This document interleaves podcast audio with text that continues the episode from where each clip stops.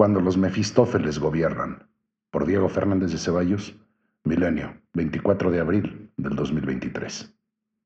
Si un gobernante se dedica a mentir sin reposo y traicionar sin límites, a balbucear tonterías, a vomitar injurias, a cometer todo tipo de caprichos y violaciones a la ley, a descubrir en su ombligo al universo y a festejar sus chistes. Su caso es psiquiátrico. Pero ese torrente de infamias no suele nacer exclusivamente del cerebro, de tales quistes patógenos, sino de los mefistófeles que siempre los rodean, dedicados a exaltar los desvíos de tan soberanas piltrafas.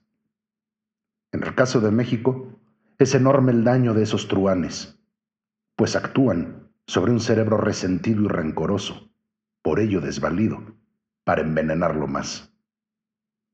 Casos recientes permiten especular en tal sentido. Uno, acusar a ocho ministros de corruptos y traidores por hacer valer lo establecido en el artículo 21 constitucional resulta aberrante.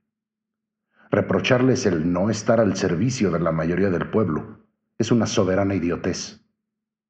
La Corte no está para servir a mayorías ni a minorías, ni para generar políticas públicas en beneficio de pocos o de muchos. Eso le corresponde, entre otros, precisamente al Ejecutivo Federal. La Corte solo sirve a la población, cumpliendo y haciendo cumplir la Constitución empezando por el presidente de México, aunque éste se ponga amarillo y regurgite odios. Y como amor con amor se paga, no debe causar sorpresa si el ministro Saldívar pronto es el encargado de la Fiscalía General de la República, porque en Juntos haremos escoria, todo es posible. 2. La ministra Piña dialogó con la secretaria de Seguridad para otorgar, por parte de la Corte, los tiempos razonables para ejecutar los cambios en la estructura y operación de la Guardia Nacional.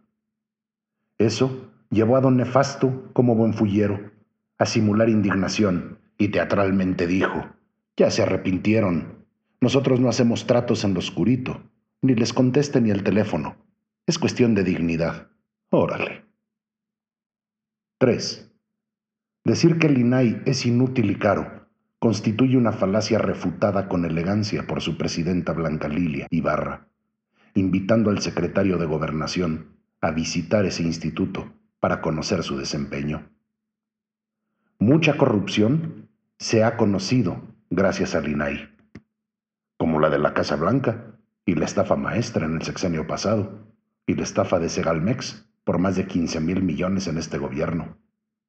¿Qué es caro el INAI? porque nos cuesta mil millones al año, pues recuperen lo robado en Segalmex para asegurar por 15 años los servicios del INAI a los ciudadanos. ¿Que no sirve porque la corrupción va en aumento? La respuesta es clara. Al INAI le corresponde favorecer la rendición de cuentas y la transparencia en el actuar de los gobiernos. A los ciudadanos nos toca lamparear a los pillos y al aparato de justicia reprimirlos. Para todo gobierno inepto, corrupto y traicionero, su peor enemigo es la transparencia.